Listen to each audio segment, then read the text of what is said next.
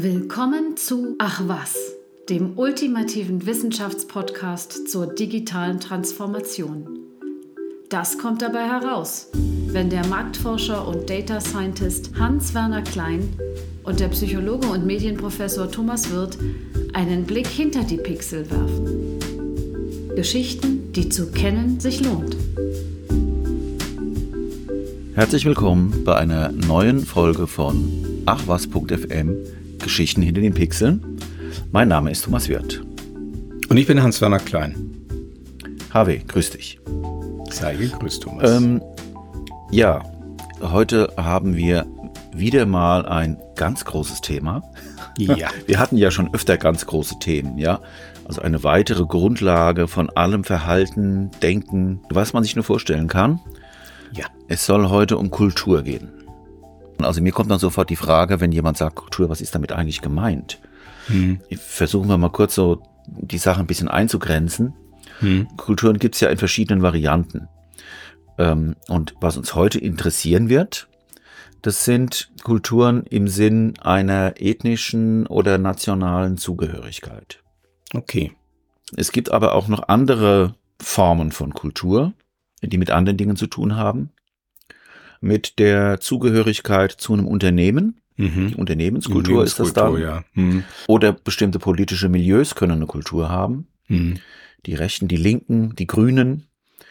Berufsgruppen können eine Kultur haben, Hm. klar. Insider, also immer dann, wenn es Insider gibt, auch zum Beispiel bei Sportarten.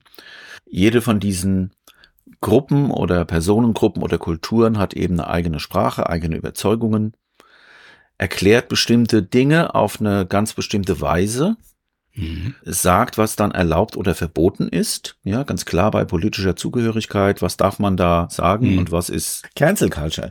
Da steckt ja sogar das Wort Culture drin. Mhm. Andere Dinge werden aber nicht in Frage gestellt in der Kultur, die werden geglaubt, die muss man Mhm. nicht beweisen. Und ähm, so als Arbeitsdefinition würde ich sagen, eine Kultur ist eine Theorie über die Welt. Mhm. Ja, jede von diesen Gruppen hat eine Theorie über die Welt, wie die funktioniert.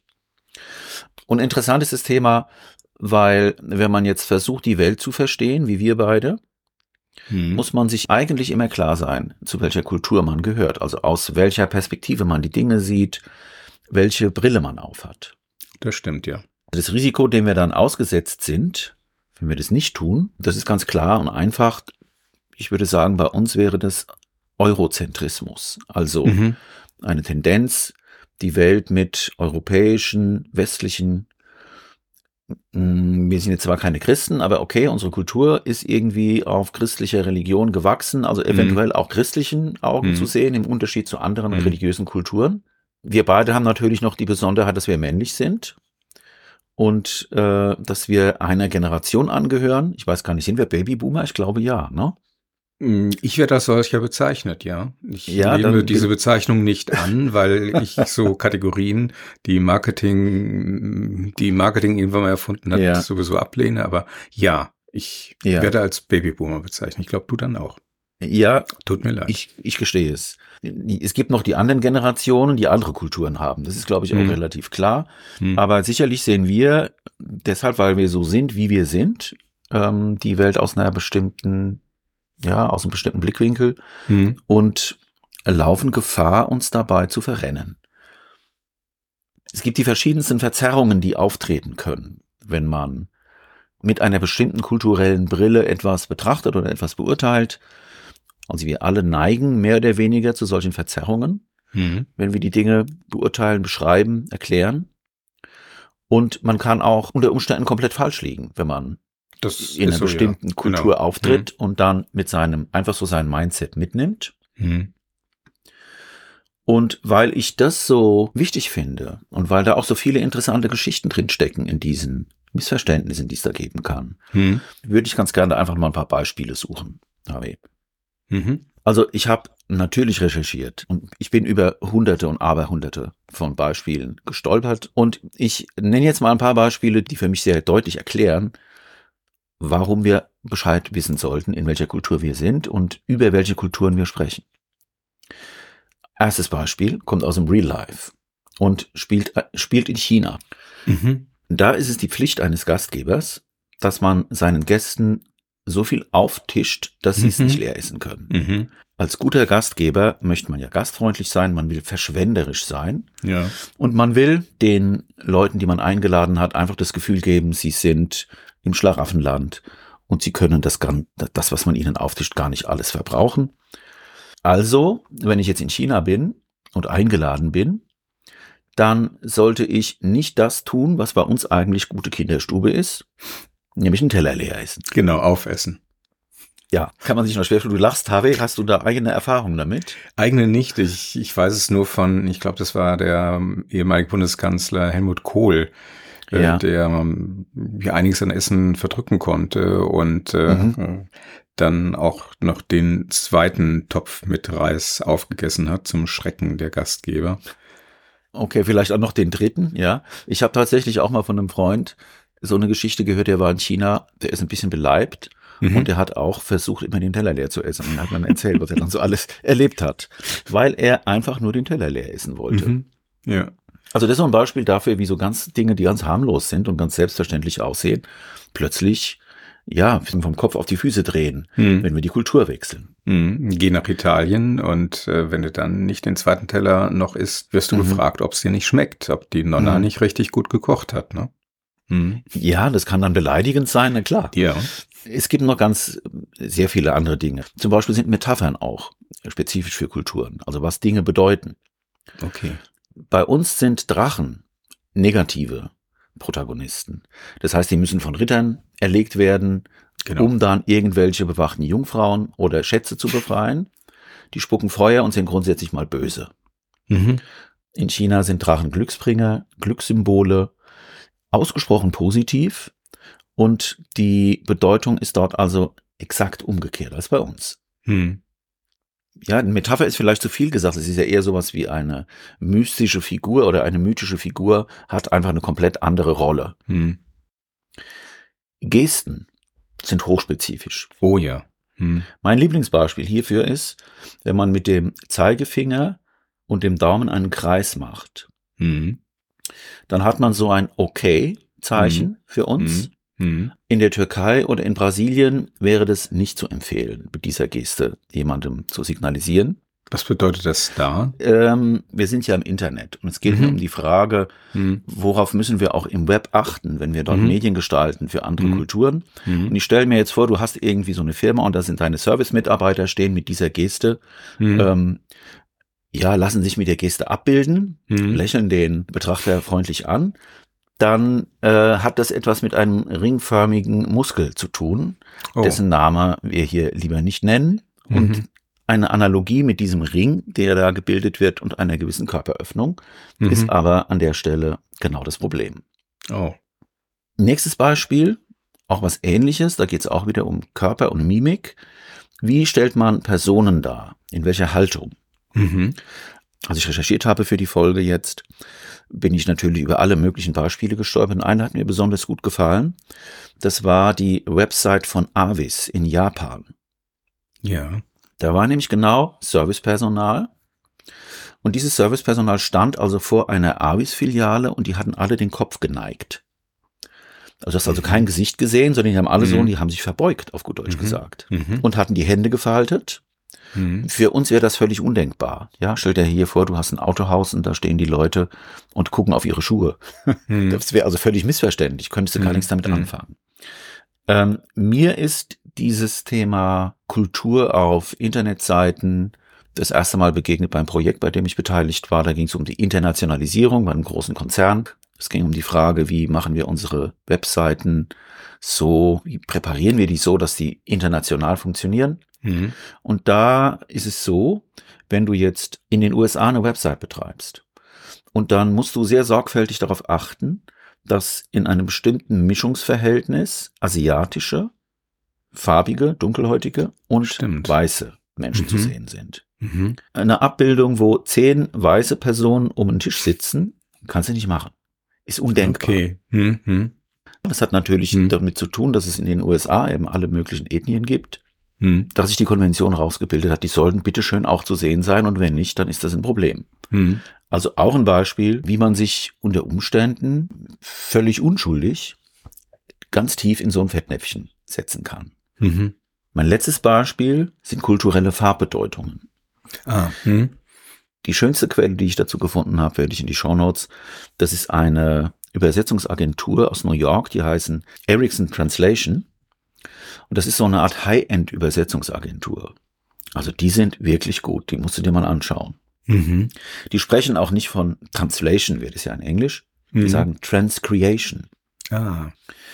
Die haben sich also darauf spezialisiert, all die Haken und Ösen und Fallstricke, die auch bei der Übertragung von Texten zum Beispiel passieren können, mit zu berücksichtigen. Da ist ein Artikel, wo es um Farbbedeutungen geht, den habe ich verlinkt. Und ich kann jetzt nicht durch alle Farben durch, das wird uns zu viel Zeit kosten. Aber ich habe mal grün genommen. Was bedeutet grün? Bei uns ist in westlichen Ländern also grün etwas, das irgendwie mit Umwelt zu tun hat, mit Fortschritt oder mit Glück mhm. oder mit mhm. Gesundheit und Wachstum. Mhm. Ne? Ganz klare Sache. Man hat auch so die Assoziationen, warum das so ist. Pflanzen sind grün, die Natur ist grün und mit den Assoziationen arbeitet man dann. In Indonesien ist grün negativ. Also es ist eine verbotene Farbe, habe ich da mhm. sogar gelesen. Und das repräsentiert das Böse und die Untreue. Grün. Mhm. Grün, ja. Bei uns ist ja eher gelb die Untreue. Ne? Der Neid und die Untreue ist mhm, bei uns gelb. Ja, ja. In anderen Ländern ist gelb total positiv. In China ist grün ebenfalls Untreue. Also ein Mann trägt niemals einen grünen Hut. mhm. Ganz einfach deshalb, Chinesen tragen nie grüne Hüte. So könnte man mhm. das vielleicht sagen, weil mhm. sie sich dann im Prinzip zum Hahnrei machen. Ja? Ach. Du würdest in China als jemand, der grüne Hüte verkauft, kein gutes Geschäft machen. Okay. In Südamerika ist grün die Farbe des Todes. Oh. Hm, Dschungel? Ist komisch, ne? Oder? Ja, habe ich auch gedacht. Vielleicht hm. haben die hm. da einfach so viel Dschungel, dass irgendwie hm. ähm, das den Bedeutungskontext irgendwie verändert. Hm. Aber ich kann jetzt nur wiedergeben, was diese Übersetzungsagentur da zusammengetragen hat. Und natürlich ist Grün auch im Islam heilig, weil ja. die Farbe des Propheten. Mhm. Und solche Beispiele gibt es ganz viele. Also Brautkleider sind bei uns weiß, die sind in China rot. Trauerfarben sind in Japan weiß, ist bei uns schwarz, logisch. Mhm. Weiß deshalb, weil man natürlich als Leiche dazu neigt, blass zu werden. Hm. Also solche Aspekte, die man so oder so sehen kann, die die Bedeutung verändern, ähm, gibt es Hunderte und Tausende.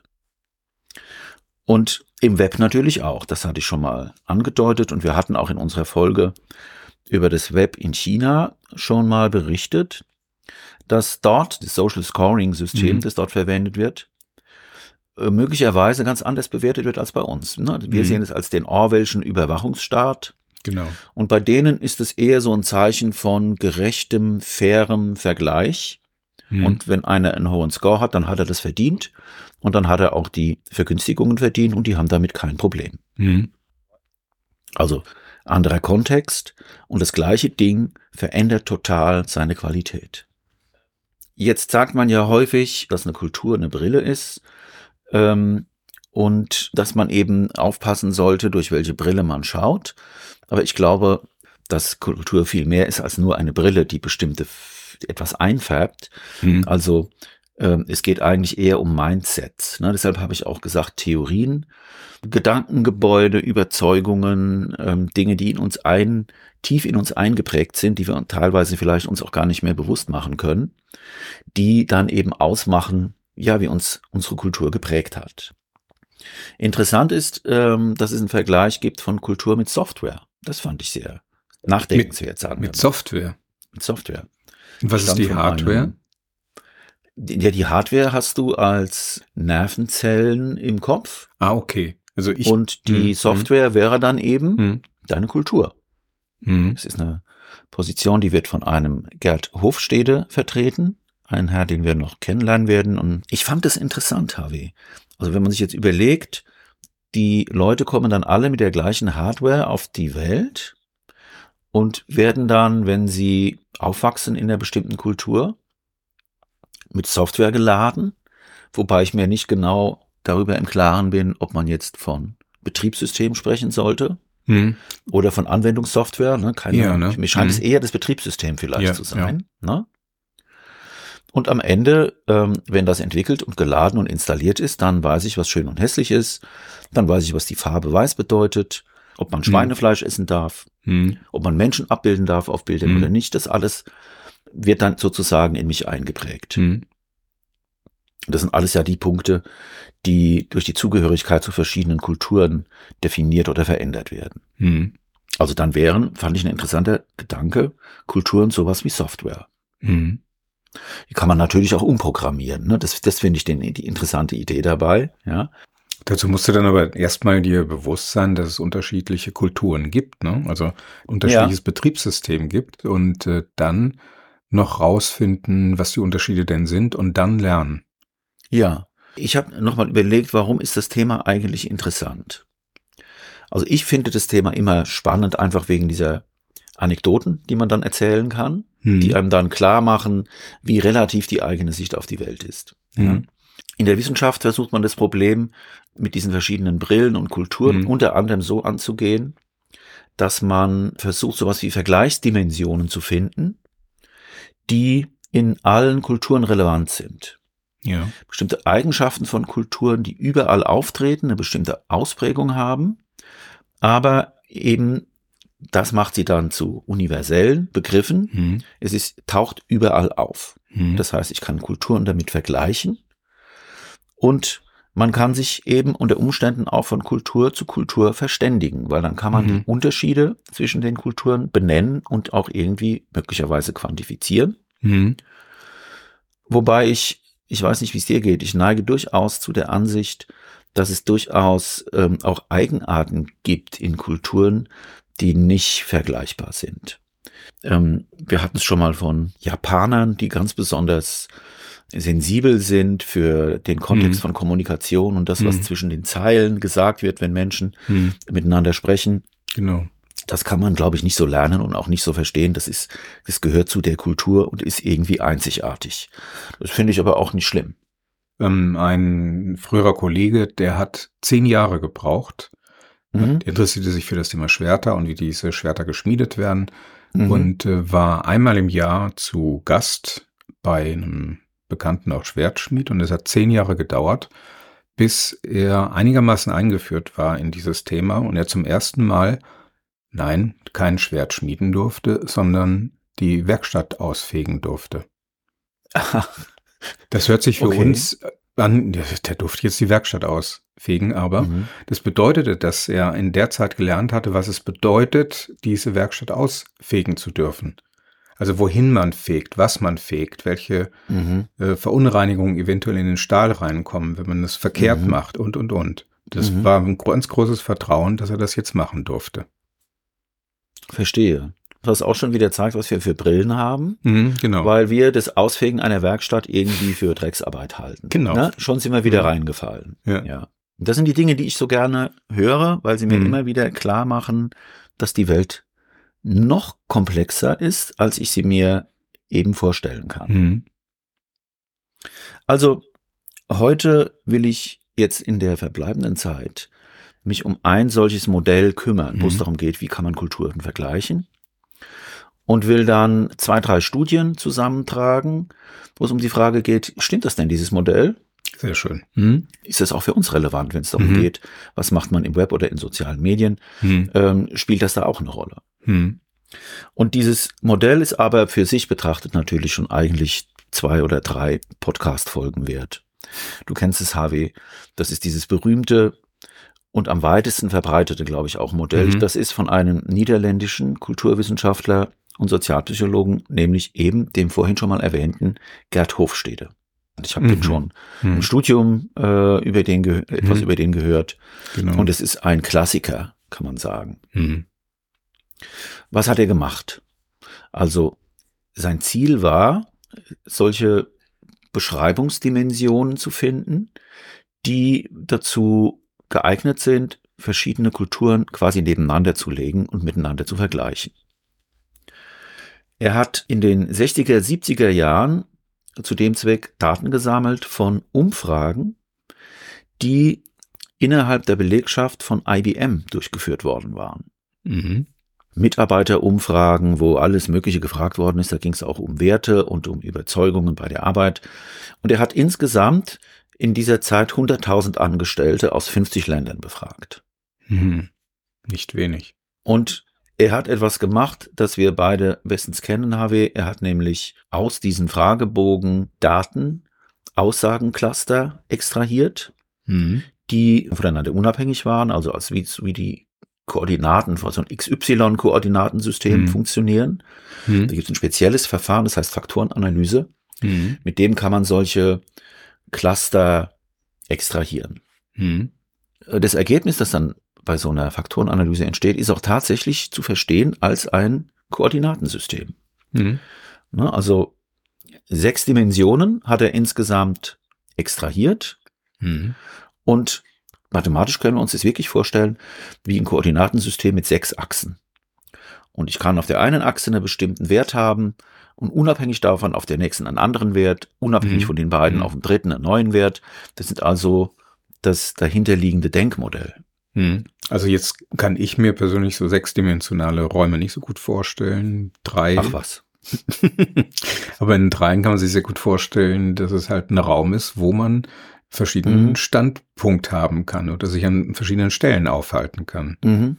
Das Interessante bei dieser Methode ist auch, dass man zunächst mal da keine Theorie reinsteckt. Das heißt, mhm. man hat keine Erwartungen, was mhm. das für Dimensionen sind und ähm, wie die beschaffen sind, sondern man holt diese Dimensionen tatsächlich aus den Daten raus. Genau, wie das Leben halt so ist. Ja, genau. Er hat also diese 100.000 ähm, Leute gehabt, diese 100.000 Fragebögen aus diesen vielen, vielen Ländern und hat dann mhm. sozusagen mhm. nach Gemeinsamkeiten gesucht. So könnte mhm. man das vielleicht umgangssprachlich formulieren. Und man kann jetzt hier unmöglich alle Länder und Dimensionen vollständig darstellen. Es ist sehr interessant. Es macht auch Spaß zu schauen, mhm. ähm, wie bestimmte Länder dann dargestellt werden. Da gibt es eine eigene Website. Mhm. Hofstädte Insights heißt die URL. Wenn man da beginnt zu recherchieren, dann sieht man sehr schnell, was das irgendwie für ein Universum ist. Da gibt es also alle möglichen Globen, die man drehen kann. Es gibt Veröffentlichungen und wie gesagt, die sind da auch beratend tätig. Aber was waren das jetzt für Dimensionen?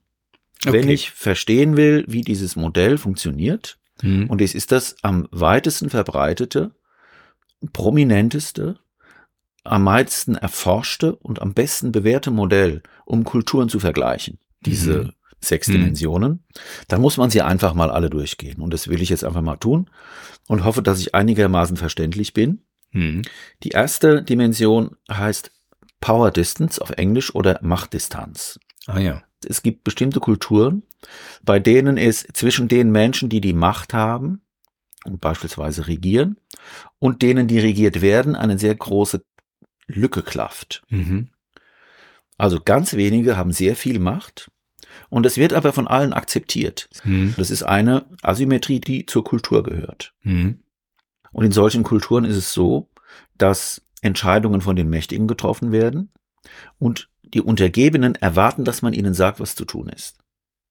Ganz interessant, weil ich bin äh, zwischendrin auch über eine Veröffentlichung gestolpert von einem Wissenschaftler aus Holland, der zusammen mit seiner Doktorandin einen langen Aufsatz darüber geschrieben hat, was chinesische Doktoranden von äh, niederländischen Professoren erwarten und nicht bekommen mhm. und was umgekehrt die Professoren von den Doktoranden erwarten und nicht bekommen. Mhm. Ja, das war nämlich genau das Problem. So ein chinesischer Doktorand, der erwartet, dass du sagst, was getan werden soll. Ach, ja, und äh, nicht so wie bei uns. Wir sind mm, ja mhm, beide in der Lehre und wir, wir, mm. wir, neigen eher dazu, offene Situationen herzustellen und auf gar keinen genau. Fall Lösungen vorzugeben. Nee. Da ist es aber so, wenn du aus einer Kultur mit einer hohen Machtdistanz kommst, dann erwartest du, wie ein gehorsamer Soldat, dass man dir sagt, was zu tun ist. Mhm. Mhm. Wenn du eine geringe Machtdistanz hast, mhm. dann ist die Macht gleichmäßig verteilt. Ist das, was man flache Hierarchien nennt. Mhm. Entscheidungen werden dann auch nicht von Einzelnen getroffen, sondern eher dezentral. Und hier ist es jetzt so, dass Lernende oder Angestellte dann eben gefälligst erwarten, dass sie mitmachen dürfen, wenn entschieden wird. genau. Und dass mhm. sie beteiligt werden. Und das Ganze ist ja dafür da, Kulturen zu vergleichen. Mhm. Wenn ich jetzt sage Machtdistanz, mhm. dann heißt das, dass jedes Land einen bestimmten Score hat. Der geht von 0 bis 100, so ähnlich wie mhm. beim IQ. Ja? 100 mhm. ist maximal. Und danach bilden sich dann jeweils Rankings. Mhm. Und bei der Machtdistanz ist es so, dass eine besonders geringe Machtdistanz, ähm, das ist besonders ausgeprägt in der Schweiz und in Dänemark. Ja. Warum in der Schweiz? lange Tradition halt äh, nicht von Fürsten, von Königen mhm. regiert zu werden, sondern halt äh, bürgerliche gewählte Vertreter. Genau. Die aus der Mitte gewählt werden, die genau. dann die Regierung übernehmen. Genau. Die Basisdemokratie, mhm. ja. Jeder hat eine Waffe im Schrank. Mhm. Keiner ist besser als der andere. Mhm. Keine Hierarchien. Und ich glaube, in Dänemark ist es so, dass die Menschen mhm. einfach von ihrer Mentalität dazu neigen, irgendwie so sehr brüderlich miteinander umzugehen. Und die haben zwar auch einen König, aber der gehört quasi mit dazu. genau, die Königin gehört dazu. Mhm, die wird übrigens bewacht von äh, einer Garde mit Holzgewehren, die wiederum bewacht werden müssen von Soldaten beziehungsweise der Polizei mit richtigen Gewehren. Äh, falls ihnen niemand was passiert. Tut. Das ist für mich so das Sinnbild. Ja, ja, genau. Ja, verdeutliche aber was damit, also man, man nimmt das auch nicht übermäßig ernst. Finde ich, hm. finde ich ein schönes hm. Beispiel, ja. Hm.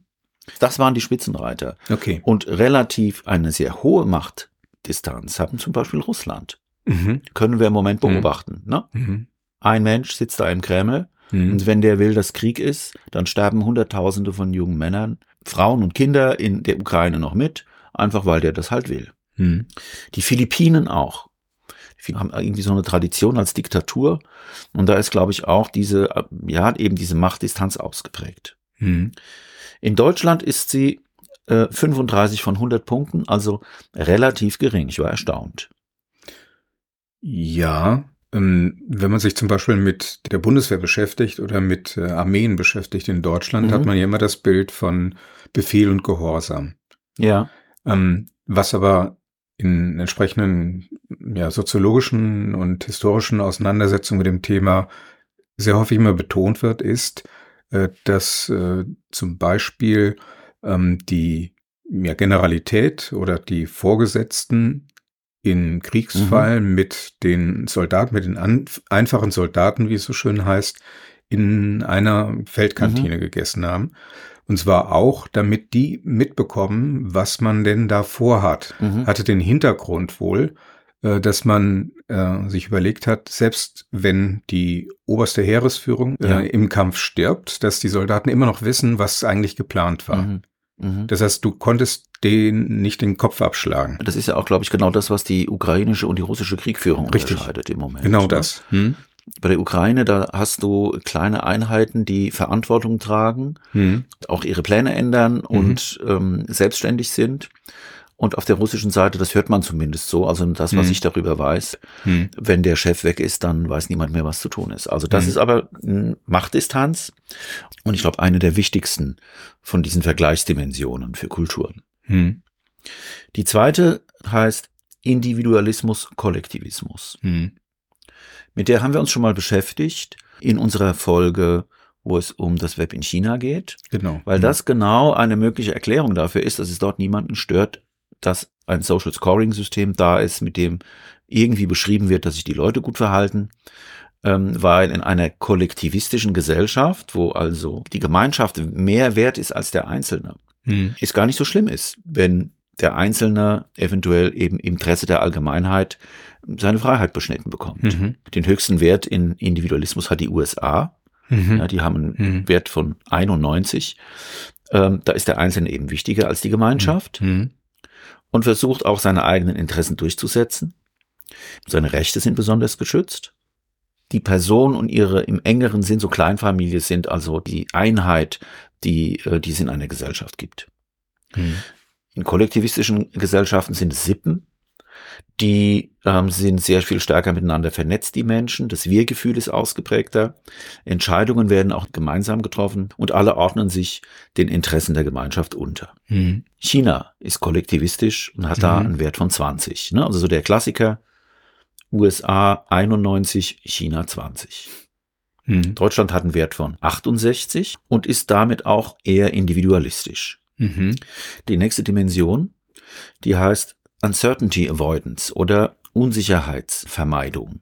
Und das finde ich super interessant, weil es so in meinem eigenen Weltbild so ein Äquator ist. Ja. Mhm. Es gibt äh, Kulturen, da werden unvorhergesehene oder unsichere Situationen vermieden, weil die Leute ängstlich sind, wenn irgendwas Unvorhergesehenes passiert. Mhm. Die suchen sich Richtlinien und Regeln, da werden Ordnungen erlassen. Mhm. Innovationen werden auch eher feindselig behandelt oder abgewehrt. Und es gibt sowas wie eine Fehlervermeidungskultur. Mhm. In einer Gesellschaft mit einem niedrigen Wert in Unsicherheitsvermeidung, da wird also nicht übermäßig viel geregelt, da macht man sich aber auch weniger Sorgen irgendwie um mhm. Geld und mhm. Gut. Mhm. Da haben zum Beispiel Deutschland und Russland gemeinsam hohe Werte. Ah. Also mhm. der Deutsche und die Russin, die mögen es nicht so, wenn Unvorhergesehenes passiert. Und sie versuchen durch das Ausbilden von Regeln und Gesetzen, die alles eben im Zaum halten, was da so mhm. passieren kann, versuchen sie sich davor zu schützen, mhm. dass sie eben irgendwie Angst haben müssen. Mhm. Die nächste Dimension ist Maskulinität, Femininität.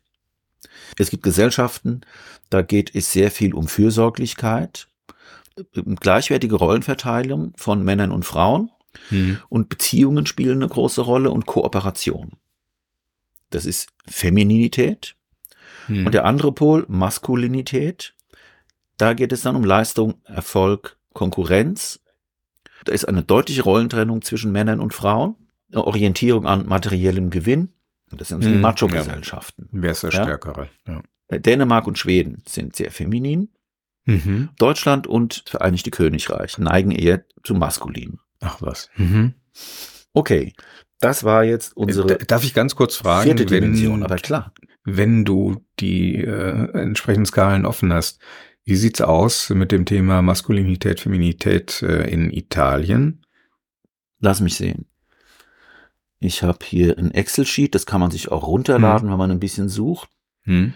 So, Italien ist maskulin. Mhm. Mit einem Wert von 70.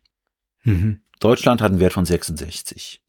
Auf der Femininitätsskala sind zum Beispiel die Niederlande, mhm. Dänemark, Finnland, mhm. Slowenien. Interessant, ja. So. Jetzt fehlen uns noch zwei. Mhm. Das eine ist Long-Term oder Short-Term Orientation. Und bei Gesellschaften, Kulturen mit einer Long-Term Orientation, da wird sehr langfristig geplant. Mhm. Da sind die Menschen eher geduldig, sparsam, sie haben Respekt vor Autorität und man baut mhm. langfristige Beziehungsnetzwerke auf. Mhm. Ähm, ja, ich glaube, Nachhaltigkeit ist auch ein wichtiger Begriff bei dieser Long-Term Orientation. Mhm.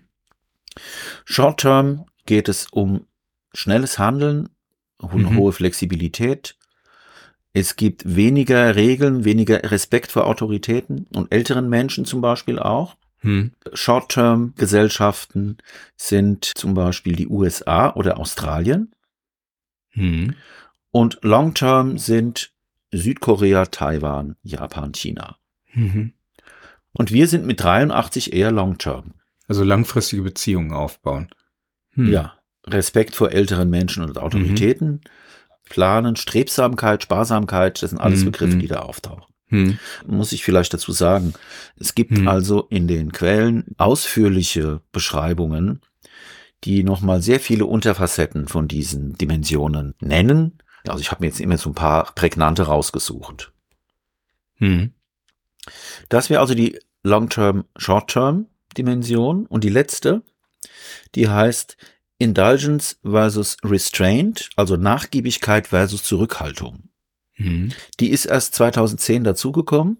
Und da geht es um eine ganz grundlegende Qualität, die man so beschreiben kann. Auf dem Pol Indulgence oder Nachgiebigkeit mhm. kann man Emotionen frei ausleben, das Leben genießen. Man hat so eine optimistische, hedonistische Grundhaltung.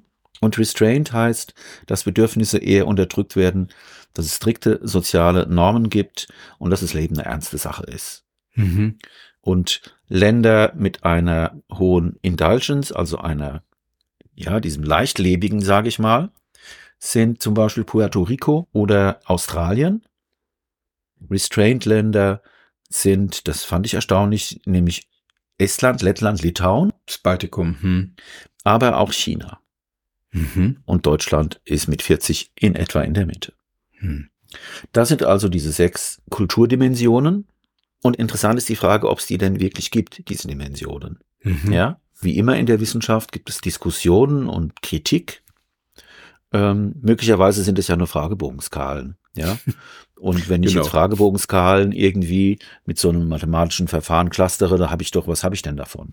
Mhm. Dann hat er die Daten damals von IBM-Mitarbeitern geholt. Das waren natürlich alles Besserverdienende im IT-Bereich. Mhm. Und entsprechend ist der Hofstede auch angegangen worden. Mhm. Äh, ich bin mit dem einen Punkt einverstanden, was die Kritik betrifft, dass es natürlich gewagt ist, zu sagen, ich ziehe solche allgemeinen Dimensionen aus dieser speziellen Kaste von Menschen, die bei IBM arbeiten. Mhm.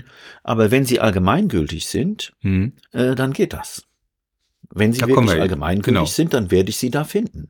Genauso wie ich auch bei einer Stichprobe von IBM-Mitarbeitern herausfinden werde, dass sie Rot, Grün, Gelb und Blau unterscheiden können. Mhm. Ja, also Mhm. Mhm. wenn das so allgemeine Genau. Mhm. menschliche Konstanten sind, Mhm. ist es, sagen wir mal, gewagt, äh, die in so einem speziellen Ökosystem ähm, zu finden, aber nicht auszuschließen. Und jetzt habe ich, wir sprechen ja oft über negative Auswirkungen und Gefahren, die es im, im Web so gibt. Aber hier haben wir jetzt eine positive Chance. Okay. Also man kann Leg los. natürlich, ist das Web das ideale Medium, um solche kulturvergleichenden Studien zu machen. das stimmt, ja. Deshalb war das, glaube ich, auch durchaus so einzigartig und so bahnbrechend, weil der dadurch, dass er das bei IBM, bei so einem super internationalen Konzern machen konnte, Mhm. hatte der plötzlich Daten von diesen verschiedenen Kulturen. Mhm. Und zwar nicht nur irgendwelche Wirtschaftsdaten, sondern Daten von Menschen, von ihren Mhm, Einstellungen mhm. und so weiter. Und die wirklich einzigartige Chance, das jetzt zu untersuchen, haben wir natürlich im Web. Da sind überall internationale Plattformen, Mhm. was weiß ich, sei das Amazon oder sonst was, das ist ja alles Welt, mittlerweile weltweit aufgespannt. Mhm. Und deshalb kann man natürlich untersuchen, ob es diese hofstädtischen Dimensionen wirklich gibt. Ähm, ich wollte noch zwei Zwischenbemerkungen machen. Mhm. Das eine ist, dass das natürlich nicht das einzige Modell ist von dem Herrn Hofstede. Ähm, es gibt noch einige andere Mhm. und eines, das man relativ häufig findet, möchte ich zumindest mal erwähnt haben. Das ist von einem Edward Hall. Der hat auch solche Dimensionen. Der kommt aber Mhm. mit Zweien aus. Mhm. Äh, wenn es interessiert, ich lege einen passenden Link in die Show Notes. Mhm. Der Herr Hall hat High-Context oder Low-Context-Kulturen. Bei den einen kommt es darauf an, dass Dinge wortwörtlich erklärt und festgehalten werden. Ja, das ist Low-Context. Es muss also alles ganz genau beschrieben sein. Der Kontext liefert im Prinzip keine Information. Mhm. Und bei einer High-Context-Bedingung ist es eben so. Japan zum Beispiel, da bleibt vieles ungesagt und man setzt auf Bedeutungen, die erst durch den Kontext oder zwischen den Zeilen entstehen. Mhm.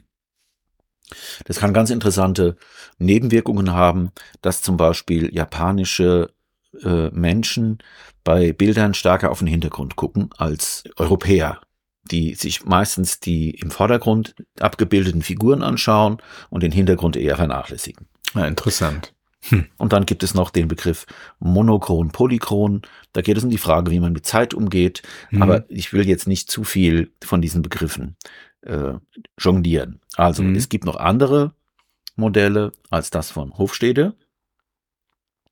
Und es gibt natürlich auch andere Themen, Mhm. mit denen man sich da beschäftigen kann. Eins, äh, das im Web besonders häufig auftaucht, das ist so die Frage, wie kann ich denn Webseiten internationalisieren? Mhm. Da gibt es den Begriff Culturability, wie kann ich Webseiten so einrichten von den Farben, von den Bildern, von der Mhm. Navigation, vom Layout, äh, dass sie in verschiedenen Kulturen gut funktionieren. Mhm.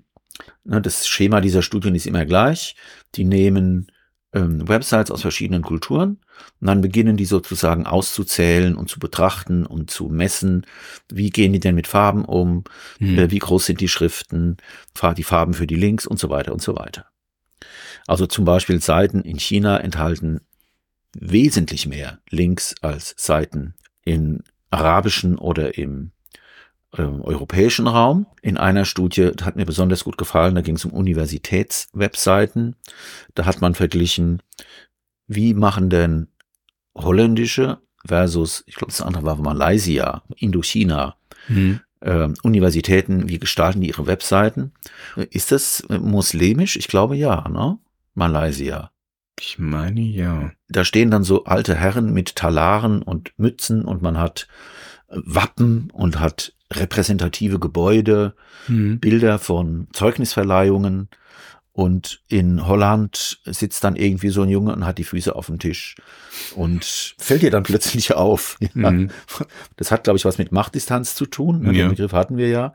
Das Ganze nennt man Cultural Markers und es ist eben auch ein Thema, nach dem man trefflich recherchieren kann und das zu diesem Kulturthema im Web gehört. Zurück zu äh, Gerd Hofstede und seinen Dimensionen. Mhm. Ich nehme das mal vorweg. Es ist tatsächlich so, dass man in verschiedensten Zusammenhängen im Web gewissermaßen internationale Daten eingesammelt hat. Dann hat man sich überlegt, wie müsste denn aufgrund der ähm, kulturellen Dimensionen von Hofstede das Ergebnis aussehen. Und es ist in vielen Fällen sehr gut gelungen, das vorherzusagen. Ein Beispiel äh, ist eine Studie, die ist erschienen im Mai 2019 im International Journal of Tourism Research.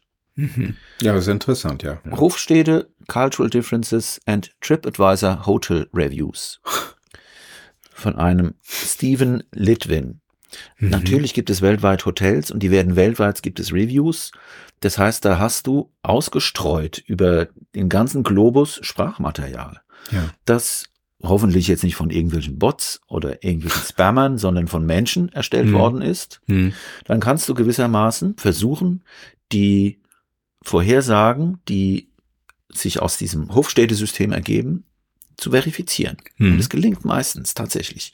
Ich habe da lange gesucht und immer wieder kommt das raus. Bei denen war es jetzt so, äh, bei, nicht bei denen, bei, bei ihm, bei Herrn Litwin, Stephen Litwin. Er hat Hotels in 49 Ländern selektiert, jeweils 100 Reviews eingesammelt. Mhm. Und dann gab es ein ziemlich äh, kompliziertes Auswahlverfahren.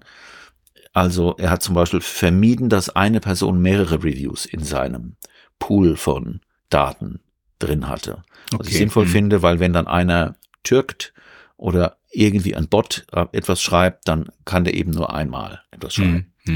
Und dann wurden natürlich nur solche berücksichtigt, bei denen man auch genau sehen konnte, derjenige, der das jetzt schreibt oder diejenige, wo kommt er oder sie denn her. Und dann hat er am Ende 196 Hotels aus 49 Ländern berücksichtigt. Die Texte hat er extrahiert und er hat auch die Sternebewertung festgehalten. Mhm. Und das war jetzt sozusagen sein quasi Experiment. Mhm. Er hat Leute aus den Ländern mit hoher Unsicherheitsvermeidung mhm. und aus Ländern mit niedriger Unsicherheitsvermeidung miteinander verglichen. Mhm. Er hat die Texte mit einem Sentiment-Analyse-Tool ausgewertet. Linguistic Inquiry and Word Count heißt das. Die sagen, mhm in aller Bescheidenheit, sie sind der Gold Standard in Software für Analyzing Word Use. Und das ist an mir vorbeigegangen. Hm. Ja, du, ich muss mal, ich muss es mal ausprobieren. Hm. Was macht so ein Sentiment-Analyse-Tool? Das liest die Sprache ein und kann dann durch Abgleichen mit Lexika, die es gespeichert hat, und den Wortbedeutungen ähm, in großem Stil Sprache untersuchen. Hm. Und Ergebnis war jetzt zunächst mal, dass es systematische Unterschiede im Rezensionsverhalten gegeben hat. Und das Verhalten, die Qualität dieser Rezensionen stimmte jetzt mit dem überein, was die Autoren vermutet hatten. Sie sind davon ausgegangen, dass Personen mit einer niedrigen Unsicherheitsvermeidung mhm. besser damit klarkommen, wenn irgendwas nicht so ist, wie sie, wie sie es erwarten. Mhm. Ja, ja kann logisch, Hotel ne? passieren, also, ja, klar. Genau. Mhm. Das, und du hältst es aus, wenn eben dann im mhm. Bad mhm. nicht die blauen Fliesen, sondern die grünen Fliesen sind oder was weiß ich. Mhm. Und äh, deshalb haben sie vorher gesagt, dass die wahrscheinlich positivere Bewertungen schreiben. Mhm. Und das war auch der Fall. Sie haben auch über das Sentiment-Analyse-Tool die Emotionalität der Bewertungen bestimmen lassen mhm. und sind auch da davon ausgegangen, dass jemand mit niedriger Unsicherheitsvermeidung ähm, weniger emotional reagiert. Und auch das konnten sie nachweisen. Die Werte waren signifikant geringer. Und dann gab es noch eine dritte Variable, die interessant war. Das äh, Sentiment-Analyse-Tool konnte nämlich aus den Rezensionen extrahieren, ob sich eine Person, die diese Rezension schreibt, äh, einigermaßen sicher fühlt in ihrem Urteil und ob sie sich für kompetent hält. Mhm. Und auch das war nach ihrer Erwartung eher der Fall bei Personen mit niedriger Unsicherheitsvermeidung. Mhm. Und genau das ist auch eingetreten. Und was sagt uns das jetzt? Die Ländergruppen, die diese Hofstädte-Dimensionen beschreiben, unterscheiden sich wirklich. Mhm. Und diese kulturellen Unterschiede schlagen sich auch wirklich in den Rezensionen nieder. Mhm. Und drittens würde ich sagen, dass sich das Web als äh, qualifiziert als ein Medium, in dem man eben solche interkulturellen Unterschiede besonders gut erfassen kann. Es sind ja keine Experimente in dem Sinne, dass man Mhm. einlädt international, sondern wirklich Weltdaten nimmt. Also Daten nimmt, die in der Mhm. Welt vorkommen. Das ist ja ein Verhalten, was äh, diese Menschen mitbringen. Also Das ist nicht äh, entsprechend kontextuell geprägt, sondern der Kontext ist da und in diesem Kontext verhält man sich. Ja, das Wasser funktioniert nicht jeden Tag. Die einen rufen sofort nach irgendeinem Rabatt oder wollen ein anderes Hotel haben und die anderen sagen, na, pf, ja, gut, die nur jeden zweiten Tag duschen.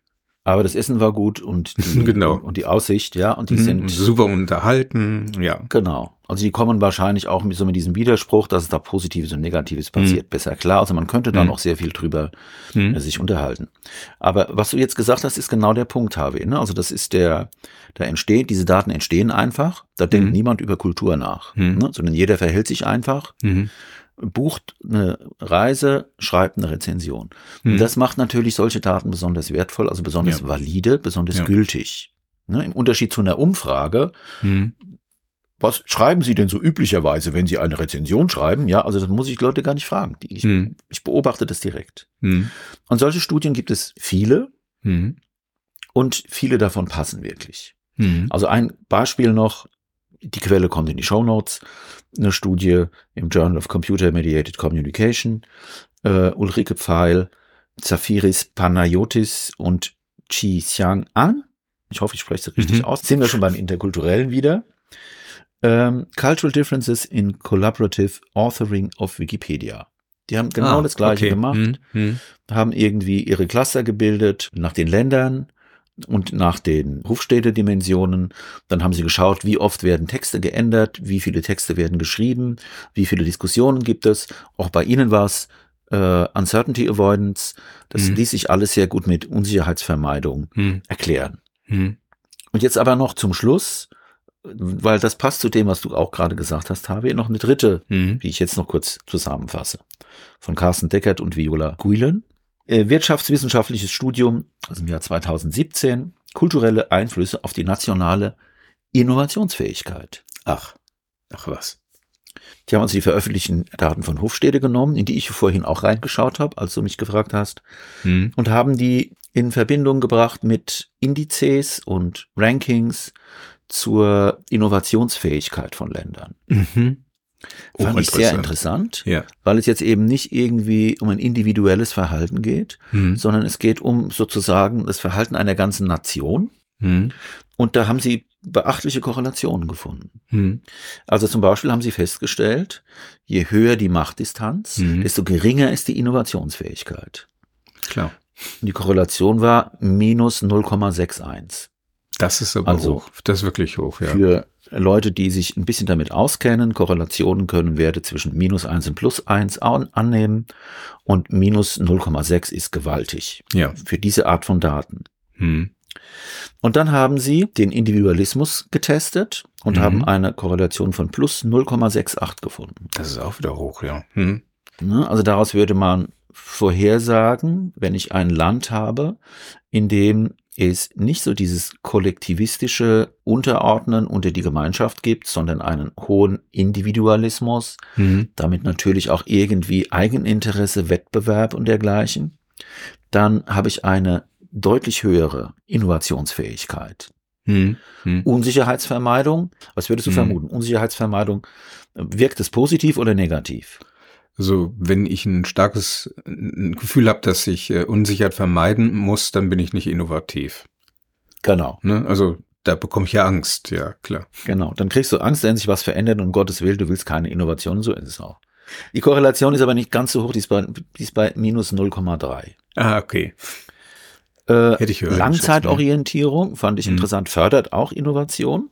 Hm. 0,42. Hm. Und Maskulinität spielt keine Rolle.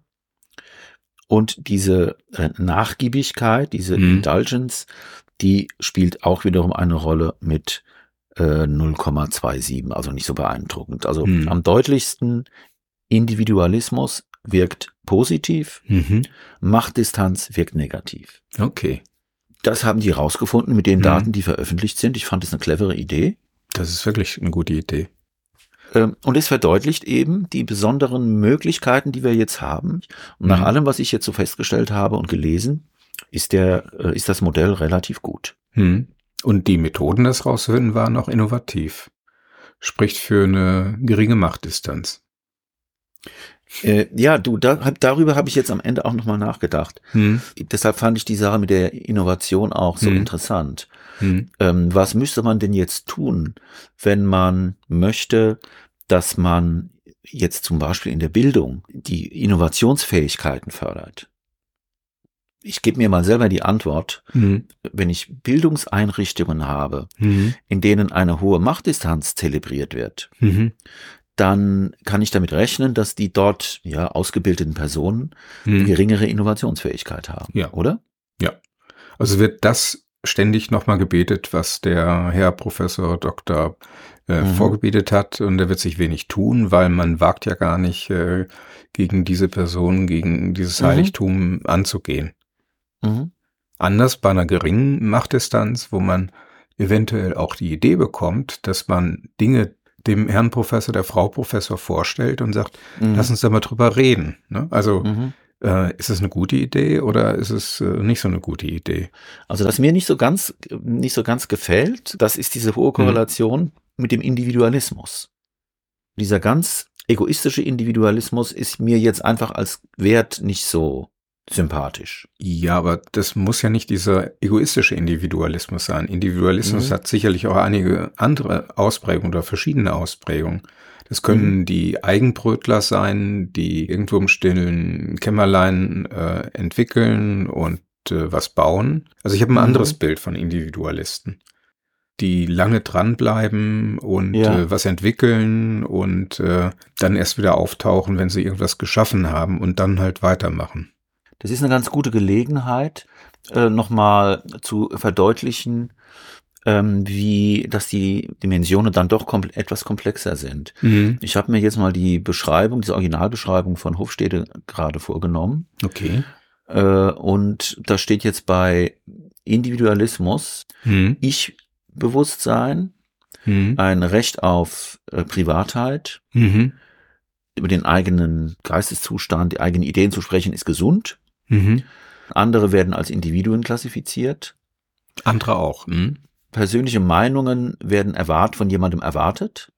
Die mhm. Überschreitung von Normen führt zu Schuldgefühlen. Mhm.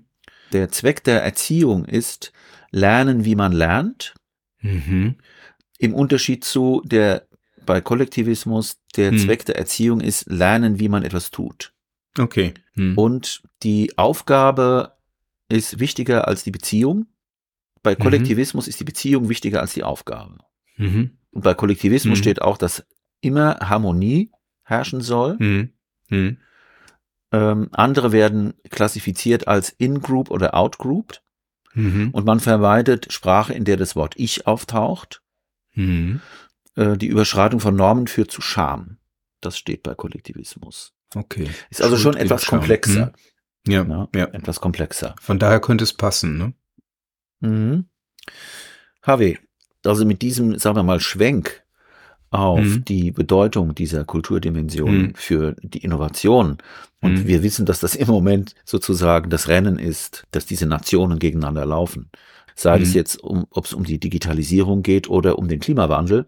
Mhm. Ähm, mit dem Schwenk und dem Hinweis, dass das eben durch diese Kulturdimensionen wie wir gesehen haben, sehr deutlich beeinflusst wird, ja, wäre ich mit meiner Geschichte für heute am Ende. Hm. Ja, vielen Dank. Also regt an, über auch solche Dinge nachzudenken, wie zum Beispiel in Unternehmen allseits beliebten ja, Vergleiche zwischen Unternehmen. Dass mhm. man ein Ranking bekommt, wer ist jetzt best in class und äh, die machen irgendwas besser als die anderen. Wenn man das dann mhm. vergleicht und die aus unterschiedlichen Kulturen kommen, äh, kann mhm. es natürlich auch dazu kommen, dass man das nicht einfach eins zu eins übernehmen sollte, weil es einfach nicht funktioniert. Ja. Wenn die mhm, Machtdistanz so zu groß ist, wird es nicht mhm. funktionieren. Das ist ein guter Punkt, Harvey. Ich glaube, dass es zum Beispiel zutrifft, wenn mhm. wichtige Leute aus der Wirtschaft in Silicon Valley fahren, um sich von denen mhm. erklären zu lassen, wie Richtig, das dort genau. funktioniert, dass das irgendwie so ein bisschen eine, Totgeburt ist, weil das ist natürlich eine hochindividualistische ähm, mhm. Gesellschaft. Mhm. Dann müsste man bei uns, um das so einbauen zu können und so verwirklichen mhm. zu können, wie es dort gemacht wird, erstmal die Gesellschaft und die Kultur ändern. Richtig, genau. Das finde ich nicht unbedingt wünschenswert. Mhm. Ja.